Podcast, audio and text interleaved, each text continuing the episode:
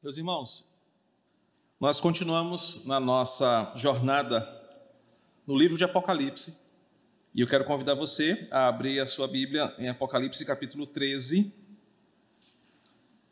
Hoje tentaremos, pela graça de Deus, caminhar dos versos 11 ao verso 18, rogando que o Senhor nos ensine nesta unidade aquilo que a Sua palavra nos apresenta.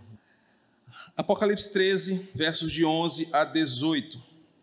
Vi ainda outra besta que emergir da terra. Tinha dois chifres, parecendo cordeiro, mas falava como dragão. Ela exerce toda a autoridade da primeira besta na sua presença e faz com que a terra e os seus habitantes adorem a primeira besta, cuja ferida mortal havia sido curada. Também opera grandes sinais, de maneira que faz até descer fogo do céu sobre a terra diante de todas as pessoas. Seduz aqueles que habitam sobre a terra por causa dos sinais que lhe foi permitido realizar diante da besta, dizendo aos que habitam sobre a terra que façam uma imagem à besta, àquela que foi ferida à espada e sobreviveu. E lhe foi concedido poder para dar vida à imagem da besta para que também a imagem da besta falasse e fizesse morrer todos os que não adorassem a imagem da besta. A todos, os pequenos e os grandes, os ricos e os pobres, os livres e os escravos, faz com que lhes seja dada certa marca na mão direita ou na testa, para que ninguém possa comprar ou vender, senão aquele que tem a marca, o nome da besta ou o número do seu nome. Aqui está a sabedoria. Aquele que tem entendimento, calcule o número da besta, pois é número de ser humano. E esse número é 666. Vamos orar? Espírito Santo, que texto fantástico. Certamente o Senhor tem muito a nos ensinar nesta manhã. Por isso, ilumina o nosso coração, para que possamos sair daqui entendendo que a tua palavra alerta para a tua igreja. Longe de toda arrogância, nós viemos humildemente clamar para que o teu Santo Espírito, o Senhor sobre nós, nos conduza a ti nesta manhã. Em nome de Jesus. Amém. Meus queridos, o capítulo 13 de Apocalipse já nos introduziu, ah, pela visão do apóstolo João, de uma nova estratégia e também de um novo personagem usado por Satanás em sua obstinada tarefa de perseguir a igreja. O capítulo 13 nos apresenta uma besta que emerge do mar, dos versículos 1 ao versículo 10, que, que com a sua artimanha e seu poder voraz tem disseminado mentiras com a finalidade última de captar adoradores para a besta. A mensagem de alerta dos versículos 9 e 10, com que João é, manifesta essa exortação à igreja, revela para nós como será difícil para a igreja manter-se fiel diante da amplitude da ação da primeira besta. O alerta joanino é que será muito difícil para a igreja conseguir manter-se fiel e pura diante dos ataques da besta. Mas ao mesmo tempo ele reforça que a fidelidade e a perseverança são as marcas da verdadeira igreja. Agora, nessa nova unidade, a visão de João se expande para um novo personagem. E o novo personagem é uma nova besta que agora emerge da terra. E é o que nós passaremos a analisar a partir de agora, verso a verso. Um detalhe importante para você que está nos acompanhando é que João está tendo uma visão que representa ou representará uma realidade que nós viveremos. É preciso reforçar que esses elementos aqui vistos não serão literalmente visíveis em um determinado momento do mundo. Nós não veremos um animal emergir do mar e da terra. Explicamos aqui o que significa um simbolismo representativo. João está vendo essas coisas como uma ilustração que tem por tarefa nos explicar uma representação do que vai acontecer. Então, embora João esteja vendo esses animais, João esteja vendo essas cenas, elas não serão vistas por nós de forma literal. Elas representam alguma coisa que o texto vai explicar ao longo, tem explicado ao longo do seu próprio conhecimento. O versículo 11 diz que, diferente da criatura anterior, marcada pela sua força bruta, pelas, pelo seu apetite destruidor e, pelos, e pela sua ganância voraz, essa seria uma definição da primeira besta. A besta que emerge da terra usa elementos mais sutis de intelectualidade e filosofia racional para atacar a igreja. O versículo 11 diz assim: Vi ainda outra besta emergir da terra. Tinha dois chifres, parecendo um cordeiro, mas falava como um dragão. Diferente da primeira besta, que tem muitos chifres, muitas cabeças, muitas coroas e é demonstrada como um animal feroz, voraz, essa segunda besta, ela parece ser menos agressiva, mas é tudo um mero engano. João faz questão de destacar que, embora a besta anterior parecesse focada em atacar o corpo físico através da perseguição e morte, versículo 10 nos mostra isso, esta segunda besta ela está determinada em agir a partir de outra ferramenta. Se a primeira besta age pela força bruta, perseguição, morte dos cristãos, a segunda besta age pelo engano e pela ilusão mentirosa das falsas filosofias, das cosmovisões e das ideologias satânicas implementadas no mundo. Por isso que João destaca que essa segunda besta ela tem uma aparência de cordeiro que vai nos mostrar uma semelhança enganadora que quer confundir, se possível, até mesmo os cristãos, mas observe o detalhe, ela fala como um dragão. Então João destaca que esta segunda besta, ela diferente da primeira, ela não vai usar da força física, ela não vai usar da perseguição, ela não vai usar da dor, ela vai usar do engano, da aparência falsa para disseminar a sua maldade. A sua origem é destacada aqui, ah, ela vem da terra, início do versículo 11, parecendo mostrar uma, um antagonismo. Ela não vem do céu, embora ela pareça o cordeiro, embora ela tenha uma aparência de piedade e santidade, a sua origem é da terra. Mas também há quem argumente que, novamente, a junção de mar e terra mostram um compromisso em todas as esferas da criação unidas contra Deus. A união de terra seca e mar dá a ideia de que todo o planeta, em todos os seus fundamentos, agora estão voltados contra o Senhor. Embora essa besta pareça um cordeiro, observem que João destaca: era possível discernir a sua diferença, porque ela fala como um dragão, ou fala como o dragão é a melhor possibilidade aqui. Ela tem a linguagem semelhante àquele que deu autoridade a ela. Não fala como qualquer dragão, mas ela fala como o dragão que deu autoridade para ela. Então, alguns têm dito que o papel dessa nova besta é como se fosse um falso profeta, que será um personagem também apresentado a partir daqui. Esse falso profeta usará a sua boca, a sua mensagem, a sua ideia para enganar a muitos. Observem aqui comigo atentamente o que João está dizendo. Surgirá um ser, ele está vendo um ser, perdão, diabólico, que aparentemente demonstra piedade, aparentemente demonstra sabedoria, bons princípios, motivações, repleto de bons argumentos, Argumentos esses racionais e por vezes religiosos, que prometem santidade, prometem paz entre os homens, mas que, embora pareça imperceptível, ele está camuflado e em alguns momentos dá para perceber que através da sua fala ele não está falando a verdade, ele está enganando a igreja, enganando este mundo. O versículo 12 vai nos confirmar isso, porque enquanto a primeira besta exerce e esbanja violência e arrogância, lembra que na sua testa, na sua coroa, no versículo 1, a primeira besta carrega o nome de blasfêmias. E eu expliquei isso na semana passada. A ideia das blasfêmias aqui é o seu compromisso, o seu slogan declarado de se opor à santidade de Deus. Essa segunda besta, ela é mais sutil. Ela não escancara quem ela é, ela não mostra claramente as suas intenções. Quem olha para ela acha que ela é menos agressiva, acha que ela não é tão maldosa, mas é um mero engano.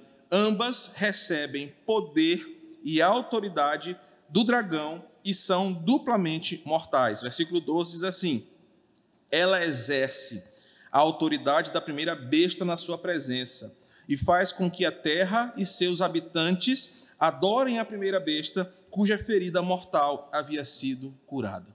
Nós aprendemos na semana passada que a ressurreição de Cristo é um golpe de escárnio em Satanás e seus propósitos. Mas pelo decreto divino, Satanás não fora ainda aniquilado, pois o seu fim já está prometido.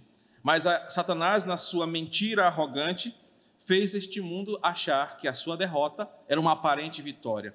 Ele sobreviveu à morte de Cristo, à sua ressurreição, e ele usa isso como uma arma para voltar-se contra Deus com mais ímpeto e com mais força.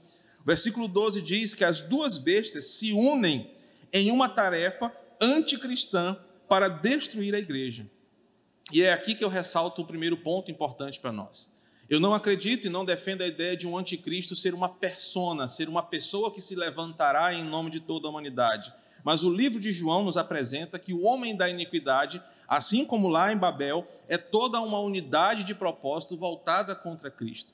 E essas duas bestas aqui se mostram que, unidas pela perseguição, pela mentira, pela falsa adoração, pela morte e assassinato dos fiéis, por meio de propagação de heresias, mentiras e enganos, elas se unem para destruir a palavra de Deus, os fiéis e a própria imagem do Senhor na terra. Mais uma vez, João nos apresenta o que a igreja vai enfrentar ao longo dos séculos. Ele diz que essa besta que emerge da terra vai enganar aqueles que sobreviverem à perseguição física, que junto com aquela besta que persegue os cristãos para tirar-lhe a vida, a unidade fala que persegue os que habitam no tabernáculo, a unidade anterior, perseguem a palavra e aqueles que sobrevivem. A segunda besta se une com a primeira para, através do falso ensino, através da falsa pregação, da falsa promessa, conduzir os que sobrarem daquela unidade, daquela perseguição para adoração errônea a Satanás. Então perceba que aqui é uma integração de todos os sistemas do mundo unidos com o propósito de fazer com que a imagem da igreja desapareça. A besta do mar, unida com a besta da terra, se unem para extirpar a imagem de Deus no mundo. Os versículos 13 e 14 nos mostram algo interessante, porque a primeira besta, ela consegue ah, auditório, ela consegue fiéis seguidores versículos 3 e 4 nos mostram isso, quando ela mostra-se curada da sua ferida quase mortal. E por causa desta, desta jogada, desta manipulação da verdade, Satanás ganha mais seguidores. Versículo 4. E em uma adoração blasfema, a humanidade passa a adorar a besta, um louvor que era exclusivo a Deus. Agora, no versículo 13, a segunda besta também faz a mesma estratégia. Ela usa de poder que foi lhe dado para fazer grandes sinais, versículo 13, de maneira que faz descer fogo do céu sobre a terra diante de todas as pessoas. Ela seduz aqueles que habitam sobre a terra por causa dos sinais que lhe foi permitido realizar diante da besta, dizendo aos que habitam sobre a terra: que façam uma imagem à besta, aquela que foi ferida à espada e sobreviveu. Esses dois versículos ampliam nossa, o nosso entendimento. O final do versículo 12 nos dá uma pista de como essa besta age no mundo. Ela vai agir principalmente imitando a Deus, aos seus santos, numa linguagem religiosa em todo o mundo. Posso assegurar aos irmãos e afirmar sem medo de errar que esta segunda besta, ela é oriunda ou ela é o ponto de partida para que falsas religiões se expandam pelo mundo e confundam as pessoas. Observe, o versículo 13 e 14 diz que ela vai operar grandes sinais a exemplo dos grandes homens de Deus do passado. Quando fala que ela vai fazer descer fogo do céu, nós lembramos de Elias. Nós lembramos do livro de 1 Reis, naquele episódio clássico, quando os profetas de Baal são consumidos pelo fogo que desce do céu e depois há a ordem para que eles sejam executados, porque Deus de Israel venceu aos falsos deuses. E também nós temos a ideia de que Moisés aqui é lembrado por causa dos grandes sinais que lhe fora permitido realizar, a exemplo das pragas lá do Egito. Então, a nova besta, ela vai agir principalmente pelas lentes religiosas com a intenção de tirar o foco da verdade e capturar seguidores pela ilusão e pela mentira. Não é de hoje que isso acontece na história do mundo. Quando você lê os primeiros capítulos de Êxodo, você vê que os magos de Faraó também tentaram copiar aquilo que Deus milagrosamente fez através de Moisés. Moisés joga o cajado no chão, o cajado se transforma numa serpente. Os magos de Faraó tentam copiar este, este, este milagre esta ação divina, e isso ao mundo parece algo fantástico. O que a besta vai fazer é copiando aquilo que vem de Deus, ela vai enganar, se possível, crentes que caminham com o Senhor, através da cópia, através da imitação daquilo que vem de Deus. Observe que o versículo 14 começa com uma expressão: ela seduz. E a utilização desse verbo aqui por João é muito importante porque Jesus já alertara seus discípulos sobre como essa besta agiria quando o fim estivesse próximo. Como tarefa de casa, você pode ler Mateus 24, acho que está fácil aí para o Anderson Bryan projetar aí, Mateus 24, versículos 23 e 24. Jesus disse assim, Mateus 24, 23 e 24.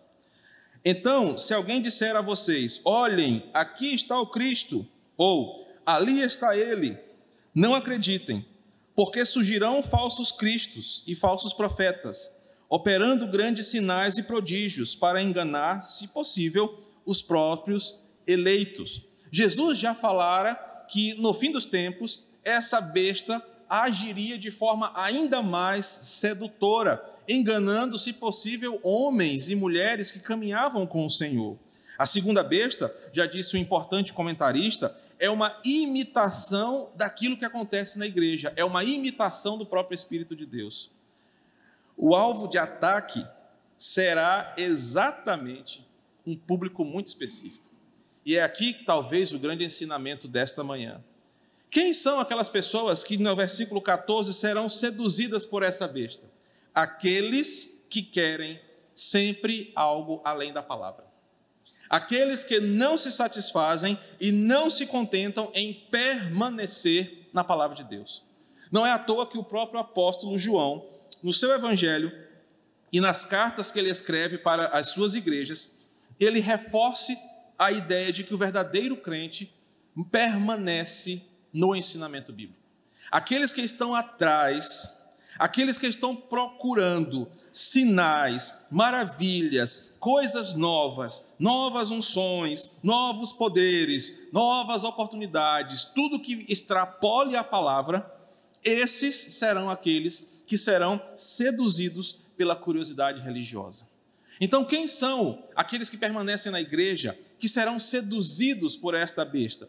Aqueles que não amam a palavra, mas querem algo mais do que a palavra. É aquele tipo de crente que vive atrás de mistério em igreja. É aquele tipo de crente que vive de reteté em reteté. É aquele tipo de crente que quer procurar a palavra de bênção, é palavra profética, é ato profético, é isso e aquilo outro. É aquele tipo de crente que não se senta numa cadeira para estudar a Bíblia. É aquele crente que não se contenta com a velha palavra de Deus, mas vive pelo novo, vive buscando chaves espirituais, buscando mistérios. São pessoas que dizem que tiveram uma nova revelação de Deus.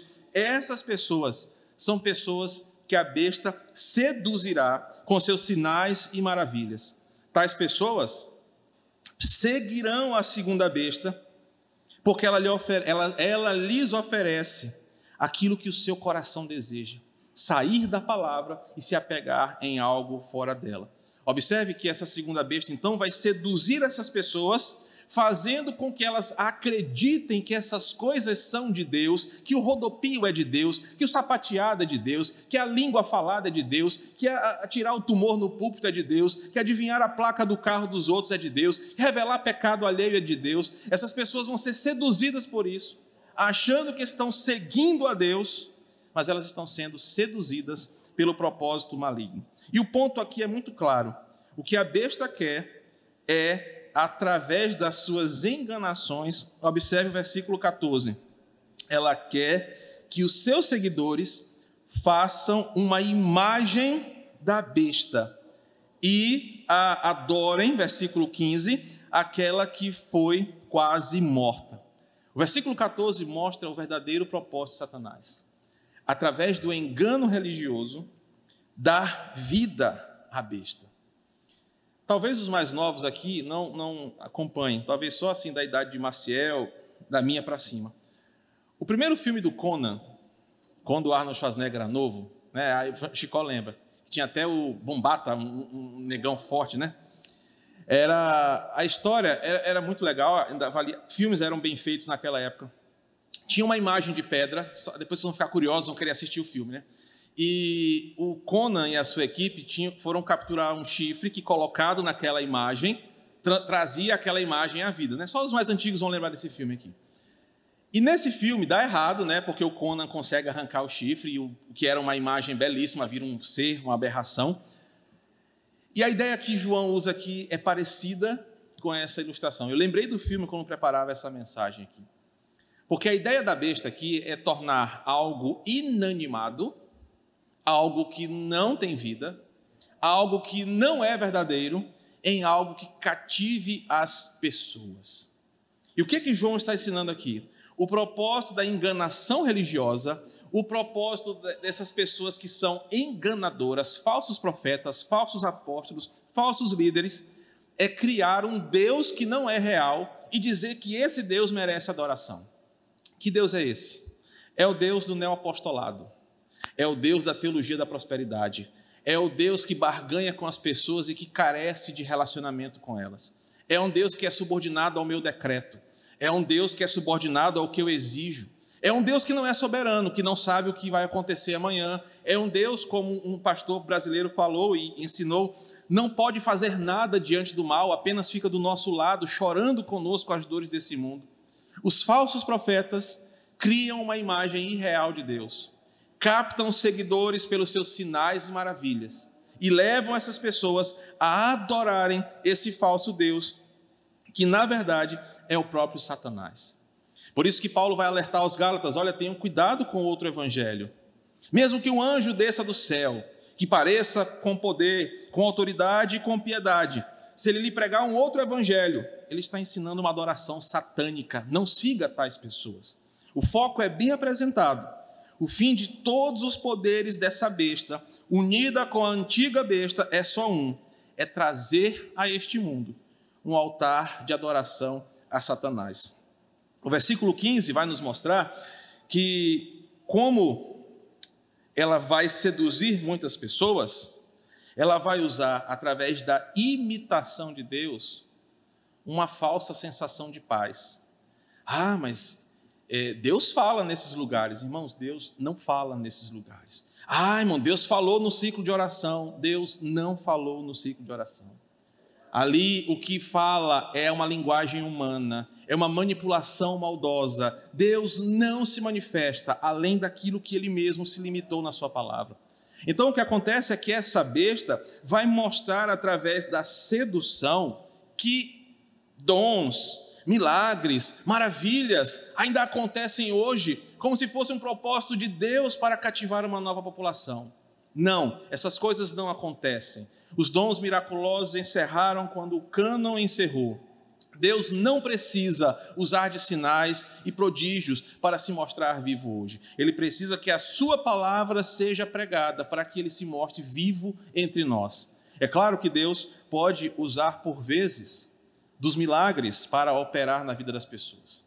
Mas o milagre não é uma via de regra. Milagre é uma própria quebra da lei da física para uma ação divina.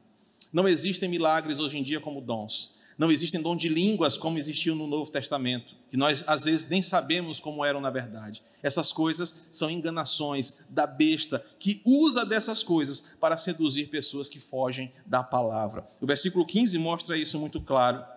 A besta dá vida a um ser feito de uma matéria orgânica, mas com a finalidade de que seja adorada e não de servir ao Senhor. E um, um grande comentarista de Apocalipse diz o seguinte: da mesma forma como Deus cria Adão e dá vida a Adão, a besta cria um ser e dá vida a ele, porque a sua intenção é imitar a Deus. A idolatria aqui manifesta é miraculosamente atraente. Para para pensar. E nós vamos perceber como isso é muito aplicável entre nós. Movimentos evangélicos bombam da noite para o dia. Basta ter uma novidade que extrapole a Escritura. Eu já cansei de contar como na década de 90, a antiga igreja a qual eu pertencia ficou famosa por causa de uma mulher que fazia chover ouro quando orava, de uma senhora que pregava aqui no Quatraque, que mostrava que veio um anjo do céu e colocou o dente de ouro na sua boca. Há homens que arrancavam tumores das pessoas, a unção do emagrecimento. Quantas pessoas não foram ver? Pessoas que tinham um braço menor que o outro e aquele falso profeta orava e as pessoas tinham seu braço consertado. Quantas besteiras ouviram nos púlpitos de homens que ressuscitaram, que foram no inferno, que foram no céu, que tiveram novas visões, que traziam novas palavras. Essas coisas seduzem, atraem, enchem igrejas e lotam os cofres eclesiásticos. A besta usa da enganação para seduzir as pessoas e fazer com que elas achem que elas estão seguindo a Deus. O versículo 16, 17 nos mostra o seu perigo. A todos, os pequenos e os grandes, os ricos e os pobres, os livres e os escravos, faz com que lhe seja dada certa marca na mão direita ou na sua testa. Coisas importantes aqui deste trecho do Apocalipse é que talvez seja a parte mais curiosa quando a gente conversa sobre Apocalipse. As pessoas querem saber o que é a tal da marca da besta e o que, que significa o número 666. Então, eu, quero, eu vou tentar apresentar uma, uma possibilidade hermenêutica para os irmãos aqui, mas vocês vão entender como isso se conecta com o todo.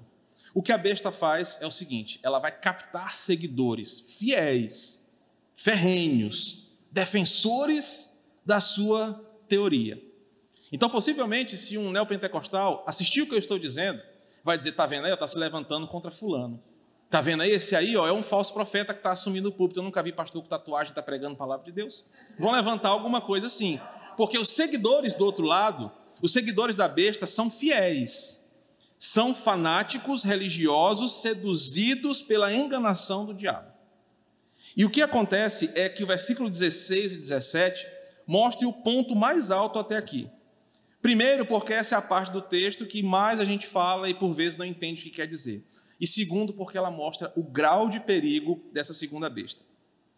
Pessoas de todas as classes, tribos, línguas e nações serão induzidas e seduzidas pela besta. Isso é uma verdade. A besta não vai ganhar só os intelectuais, ela vai se expandir por toda a terra. Como ela trabalha com imitação, assim como Deus falou para que a sua palavra fosse pregada aos quatro cantos da terra, a besta também leva os seus seguidores a caminhar pelos quatro cantos da terra. Ela está imitando a Deus. Então a falsa mensagem está chegando em todo o mundo.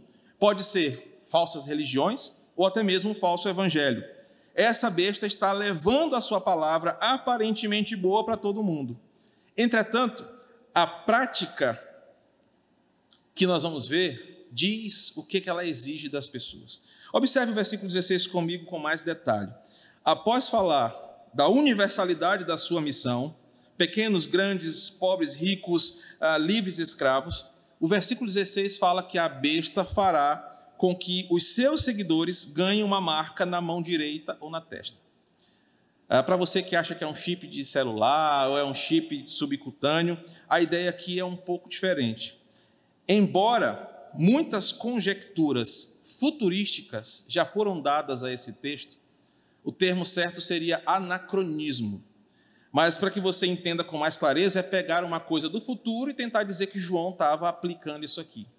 A, a ideia aqui é uma alusão de uma antiga prática muito comum antes de João e nos tempos de João, que era a de marcar, ou com uma técnica chamada escarificação, ou com a mesma tatuagem, escravos desobedientes, escravos obedientes, soldados leais, líderes de batalhões e devotos religiosos. O que acontecia no mundo antigo era mais ou menos assim: se você tinha muitos escravos e os seus escravos transitavam entre as propriedades, você marcava os seus escravos com uma inicial feita numa chapa quente, coisa que hoje é muito comum nas fazendas fazerem com o gado. Isso é chamado de escarificação. Você esquenta aquela chapa, geralmente com algumas iniciais, e encosta na pele do, do gado ou da pessoa, e onde aquela pessoa vai, aquela cicatriz em forma de letra, sabe quem é o seu dono. Isso era muito comum desde a época dos persas e era uma coisa culturalmente aceita e popular naquela época. Outra coisa que é até vista naquele filme Gladiador, que os generais romanos, os principais soldados, eles eram tatuados com o número do seu batalhão, para que caso eles fossem mortos em guerra, eles saberiam identificar quem era aquele soldado que devia serviço a Roma. Então a tatuagem aqui ou a escarificação era uma prática antiga de marcar propriedade. E o que que isso significa? Pensando naquilo que a besta pretende fazer, nada mais sensato do que mostrar o nível de compromisso que ela exige dos seus. A besta quer deixar bem claro quem é a sua propriedade. O mundo saberá claramente quem está do lado da besta. O mundo conseguirá ver claramente quem são os seus, porque as pessoas que foram seduzidas pela besta, elas são leais, elas são ativistas, elas têm privilégios e regalias, porque o mundo jaz no maligno. Então, o versículo 16 diz o seguinte: o que a besta quer é que os seus tenham tão, tanto compromisso, sejam claramente identificáveis pelo que acreditam, pelos, pelo que falam, pelo que defendem, pelo que pregam. Isso mostrará, eles são adoradores da besta. Um outro esclarecimento importante aqui é a enganação. Assim como os sacerdotes tinham marcas na testa em suas tiaras escrito santidade ao Senhor, os adoradores da besta também carregarão em seus corpos exatamente o seu compromisso. A ideia aqui do, da mão direita e da testa não é, como fora dito no início dos anos 90, o mouse do computador e a tela. Né? Como muitos diziam, ah, isso era ah, o vício das pessoas, né? coitado do Brian, né? o mouse e a, a, a coisa. Não, mas era exatamente um compromisso de mostrar devoção na testa como um compromisso intelectual. Os seguidores da besta defenderão a sua ideologia, defenderão aquilo que ela ensina, quer seja no campo político, quer seja no campo religioso, cultural, da moda, da arquitetura, da de tudo que for os adoradores da besta defenderão a sua ideia, por isso a parte da intelectualidade na testa.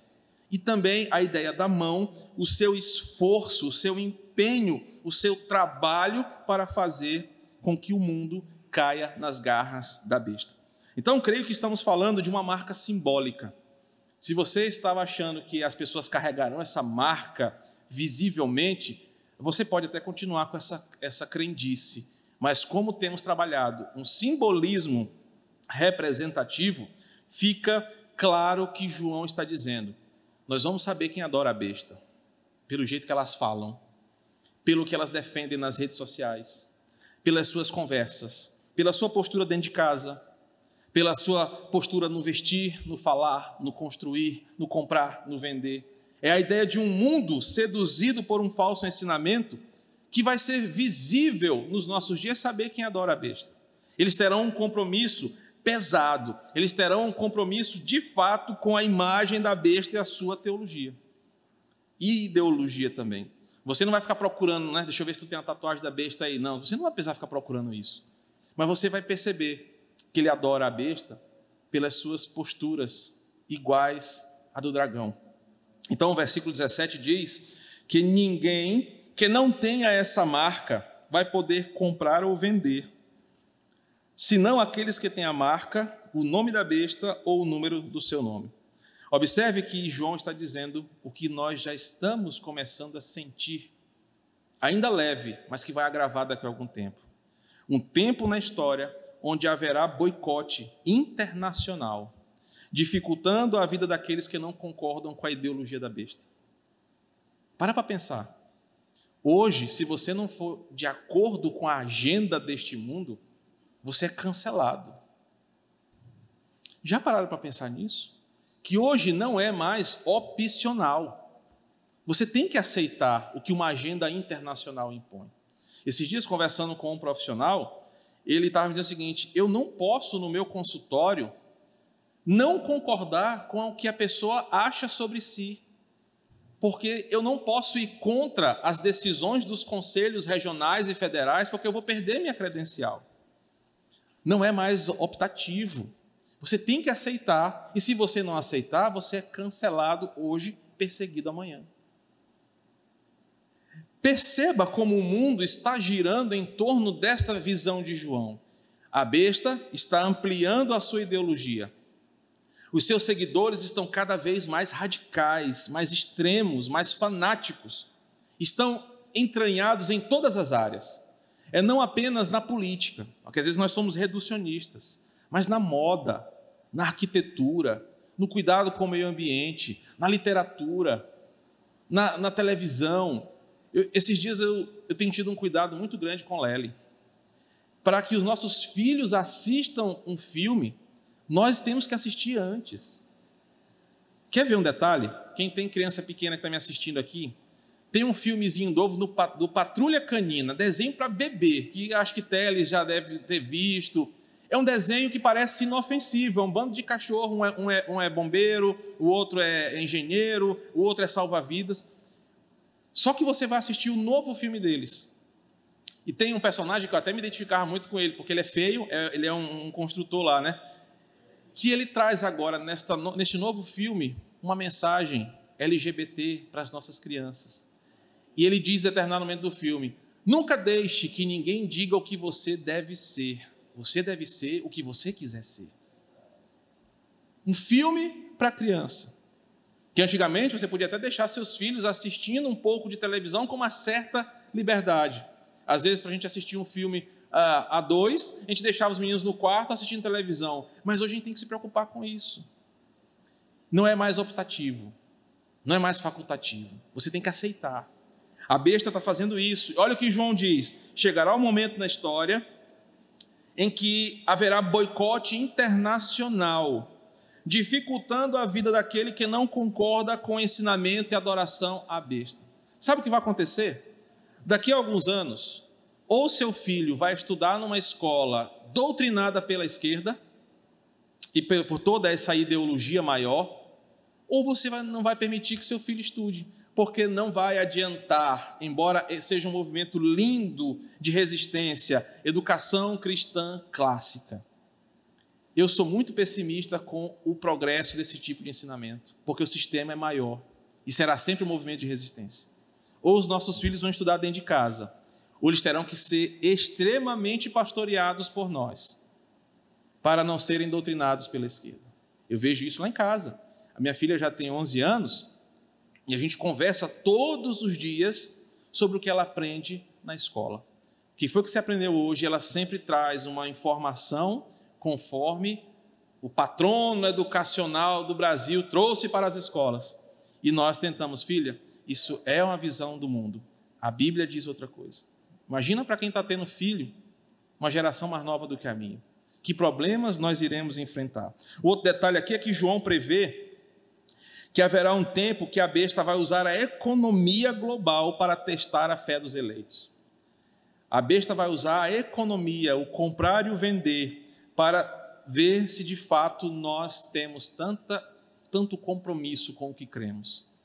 Você não poderá vender ou comprar se você for de desacordo com a mensagem da besta. Versículo 18, nós já estamos caminhando para o final. Uh, João dá novamente um conselho.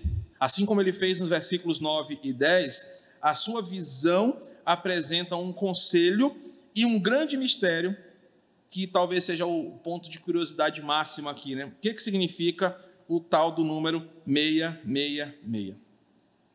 Assim como o número 24, né? São dois números que a gente fica assim, né? Tem sempre uma coisa misteriosa, né? É, mas ao longo dos anos, especificamente a partir de 1830, é que surgiu essa conversa sobre o número 666 ser o número de Satanás. Deixa eu trazer um resgate histórico para você. A partir do século, é, começo do século XIX, alguns estudiosos do grego e do, e do hebraico, e também do latim, começaram a fazer uma investigação a partir de uma, um estudo chamado gematria, que é de decifrar códigos alfanuméricos da Bíblia e buscar na história o seu significado. Então foi apenas a partir desse tempo que os homens olharam para esse texto e falaram: cara, 666 quer dizer alguma coisa que não está clara no texto, vamos olhar para a história e buscar o seu significado. Então surgiu a teoria de que João estava dando pistas através do número 666 a um nome. Isso porque, no hebraico, o idioma ele é alfanumérico. Por vezes, letras representam números e vice-versa. Então, durante alguns anos, alguns afirmaram que João estava decodificando o nome de Nero, dizendo que Nero era o primeiro anticristo ou o anticristo da história, por causa da influência satânica de Nero, a ponto de matar cristãos, perseguir a igreja no primeiro século. Então João estava dizendo claramente: olha, Nero é o anticristo. Observe a mensagem. Aqui está a sabedoria. Literalmente, João está dizendo: aqui está um grande mistério, uma coisa que só os sábios vão entender. Aquele que tem entendimento calcule o número da besta, pois é o número de ser humano. E esse número é 666. Então muitos estavam dizendo que João estava dizendo: olha, cuidado com Nero. Nero é o grande anticristo, ele vai destruir a igreja. Outros estudiosos colocaram nomes como Hitler, como Stalin, como Alexandre, e foram achando nomes ao longo das eras para esse 666. Como é a melhor interpretação, ao meu ver, que condiz com tudo que nós temos apresentado aqui. É uma proposta mais simples, mas também mais condizente. Algo útil não apenas para aquele tempo, algo útil para nós hoje. Como que eu posso entender isso? Pois bem, durante todo o capítulo, João, João vem mostrando a intenção da besta. E qual é a intenção da besta? É se igualar a Deus ele quer adorar, ele quer ser adorado como Deus é adorado. Por isso ele imita Deus. Ele quer ser adorado em todo mundo, como Deus também quer ser adorado em todo mundo. Através dessa visão, João diz que a besta sempre enganou o mundo para se parecer com Deus. O número 7, na cultura judaica, representa a perfeição, a completude. Nós já estudamos isso aqui. Os sete candelabros, as sete igrejas, João usa dessa, desse hebraísmo aí para fortalecer a ideia que os judeus entendiam. O sete é o número da perfeição, o número de Deus, os sete Espíritos de Deus, o número que liga o número à completude de Deus. Na mesma cultura hebraica, o número seis tornou-se um símbolo de tragédia e de juízo iminente. É por isso que todas as vezes João fala das sete trombetas, ele fala da sexta e diz a sétima é a pior. Toda vez que João usa um grupo de sete, o seis representa o caos, o juízo iminente. Então entenda a lógica que João está dizendo aqui. Enquanto o número 777, já visto em outras situações, representaria algo perfeito, pleno, divino, o número 666 representa o fracasso, representa o engano e a coisa incompleta que a besta quer fazer. João está dizendo exatamente o seguinte: o povo de Deus deve estar atento aos enganos de Satanás. Aqui está a sabedoria. O crente que não é firme na palavra, olha, enquanto o pastor Matos, fica só falando de Apocalipse, na igreja de fulano ali, ó, tem uma profeta lá que ora, quem está com câncer é curado, quem está com tumor é liberto, quem está com mal olhado sai, com espinhela caída é curado, lá é que é bom. João está dizendo o seguinte: olha, quem de fato está firmado na palavra, preste atenção nos detalhes. Você deve ficar atento aos enganos de Satanás. Você deve ser sábio e perceber os sinais da besta. Ele diz: cada crente que possuir a mente de Cristo, observe o versículo 18, conseguirá calcular. Essa não é a melhor tradução para o termo. João não usou a palavra calcular, ele usou a palavra discernir. E João está dizendo o seguinte: o crente firmado na palavra vai olhar para aquilo ali e vai dizer, rapaz, isso é fogo estranho. Isso não está na Escritura. Isso não é de Deus. E não ficará com medo. Tem gente que fala assim, pastor, você é muito corajoso em falar que fulano de tal, igreja ABC não é de Deus. Por que, que o senhor faz isso? Porque eu permaneço na palavra. O crente que não permanece ainda vai na dúvida, mas será, pastor, que aquilo não é de Deus? Eu vi lá, a mulher entrou no mistério lá, rodopiou e trouxe cura. Irmão, não é de Deus. Satanás também opera grandes sinais, está aqui escrito. E ele, por vezes, opera dentro da igreja. O que João está dizendo é: quem for crente de verdade, vai saber discernir essas coisas. Por quê? Por que, que João usa a palavra discernir? Porque discernimento de espíritos é uma coisa que Deus dá para a sua igreja. Então, quem for crente de verdade, vai saber discernir a ação da, igreja, da besta. Você vai perceber como ela vai se manifestar, por mais sutil que ela seja. E a conclusão é clara. Final do versículo. Tudo o que a besta faz é incompleto é fracassado, é mentiroso, remete ao que ela é, meia, meia, meia, um número de fracasso em cima de fracasso. Então não fique aí demonizando o número 666. Tem gente que não compra nem casa, nem nada que tenha o um final 666. Não, vamos voltar no telefone 1666, Deus me livre, não é cor de crente. Não é a ideia de João. A ideia de João é o seguinte: olha, quem for crente de verdade vai perceber que é um número de ser humano. Veja esse detalhe no versículo 18, porque não é de Deus. É o número de uma tentativa de enganar. E esse número é 666, uma manifestação incompleta do que é divino. Um texto intrigante, desafiador, que traz algumas aplicações para nós muito importantes essa manhã. A primeira aplicação que nós vamos destacar é que essa unidade nos faz pensar sobre como os poderes desse mundo estão unidos para denegrir não apenas a pessoa de Deus, mas o seu povo e a sua palavra. O capítulo 13 mostrou que, quer seja pela perseguição física, quer seja pelas ideologias culturais, políticas, econômicas, pelas filosofias, pelos sistemas, pelas cosmovisões, todas essas frentes são anticristãs e pensam na destruição da igreja. A unidade nos ensinou que o mundo está envolvido em apagar a imagem de Deus. A unidade também nos mostra o poder devastadoramente sedutor da besta, da falsa adoração, da idolatria. E como nem sempre é fácil identificar.